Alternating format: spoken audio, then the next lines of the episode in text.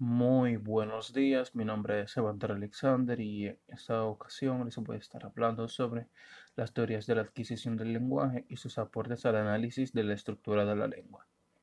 Las teorías de la adquisición del lenguaje, tanto en psicología como en otras ramas del saber, han sido uno de los temas más debatidos por científicos con el paso de los años, donde psicólogos como Jean Piaget o Lev Vygotsky, por ejemplo, son uno de los más criticados esto se debe a la objetividad y a la vez a la incompleta que están sus teorías, según críticos, sobre la adquisición misma del lenguaje. Ahora les estaré explicando las principales teorías de, las, principales teorías de la adquisición del lenguaje presentadas por diferentes autores e investigadores sobre el tema. Piaget. Para Piaget, el fundamento de la adquisición de la lengua no ocurre hasta la etapa preoperacional, sin embargo, el ascensorio motor hay ciertos elementos que se presentan que luego ayudarán para lo que es la adquisición de dicho lenguaje, como es el ejemplo de la asimilación, la cual la etapa sensorio-motor ayudará al niño a dar un concepto básico de lo que de lo que son algunos elementos del entorno donde estos se desarrollan, creando así cadenas de aprendizaje que luego van desbloqueando por medio de la experimentación. Para Chomsky, este, este, sostiene que el lenguaje responde a una facultad, órgano mental específico o módulo, de, o módulo con dos características principales. Carácter encapsulado, encapsulado. Este básicamente es el funcionamiento independiente de otros procesos cognitivos y su naturaleza innata, que esto quiere decir que está impreso en los circuitos neurológicos del cerebro y transmisible a, a través de la herencia genética. Para Chomsky, el rasgo principal de la comunicación lingüística es la creatividad. El hecho de que los niños de 5 años sean capaces de producir y comprender infinidad de oraciones, muchas de las cuales no han oído previamente.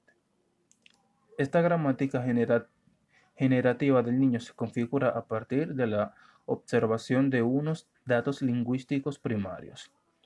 Para Vygotsky, el autor considera que el primer lenguaje del niño es esencialmente social, producto de la relación con su entorno más cercano, para que más adelante sus funciones comiencen a diferenciarse y con ello su lenguaje se encuentre dividido en forma egocéntrica y comunicativa. egocéntrica y comunicativa. Las mismas que el autor señala son, son nueve sociales señala que son nueve socialmente. El lenguaje social emerge causado por el, el lenguaje social emerge cuando el niño transfiere las formas de comportamiento social participantes a la esfera personal al interior de las funciones psíquicas. El lenguaje egocéntrico extraído del lenguaje social conduce a, un, conduce a su debido tiempo al habla interiorizada, que sirve tanto al pensamiento autista como al simbólico. Skinner. Para Skinner, el aprendizaje del lenguaje se produciría por simples mecanismos de condicionamiento. En un principio, los niños simplemente imitarían para después asociar determinadas palabras a situaciones, objetos o acciones. El aprendizaje del vocabulario y de la gramática sería, se haría por condicionamiento operante.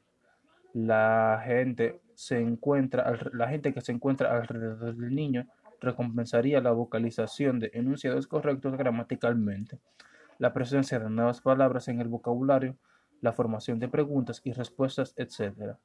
Y castigaría con la desaprobación de todas las formas del lenguaje incorrecto como enunciados agramaticales, palabras obscenas, entre otras.